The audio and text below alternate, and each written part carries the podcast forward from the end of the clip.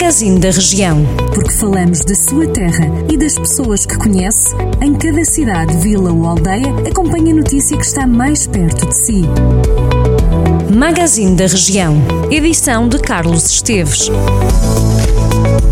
Sejam bem-vindos a mais um Magazine da Região. Vamos lá então percorrer alguns dos conselhos com cobertura noticiosa por parte do Jornal do Centro. Hoje começamos por Vozela, que vai celebrar amanhã, sexta-feira, 14 de maio, o feriado municipal. No ano passado, as celebrações tiveram de ser comemoradas só em setembro por causa da pandemia.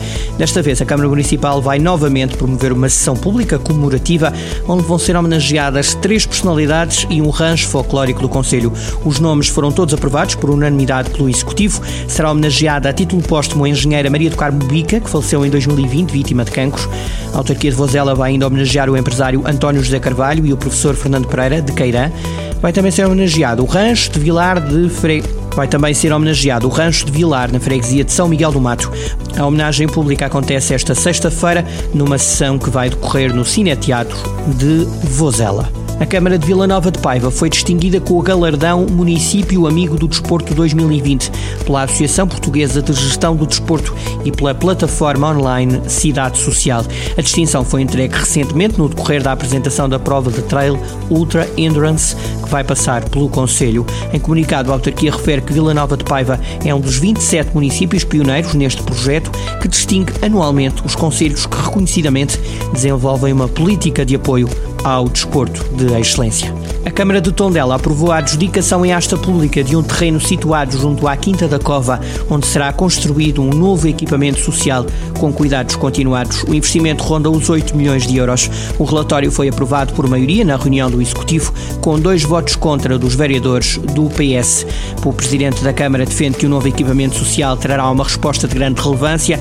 O autarca considera este investimento estratégico. Podem ser criados mais de 60 postos de trabalho numa primeira fase, metade dos quais técnicos superiores ou equiparados. A asta pública foi adjudicada à Embeiral, que vai avançar com o projeto no âmbito do projeto de expansão da Casa de Saúde São Mateus, que está sediada em Viseu.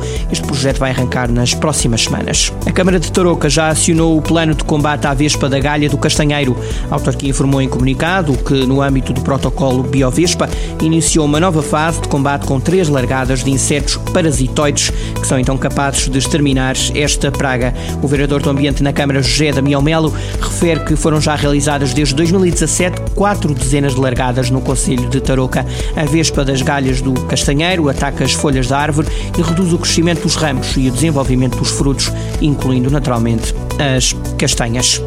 Também a Câmara de Sernancelha arrancou com o plano de ação e combate contra a vespa das galhas do castanheiro. Foram feitas várias largadas de parasitoides em várias freguesias do Conselho. As largadas só deverão ter efeitos dentro de 5 a 6 anos. O investimento municipal no combate a estas vespas ascende a 11.400 euros.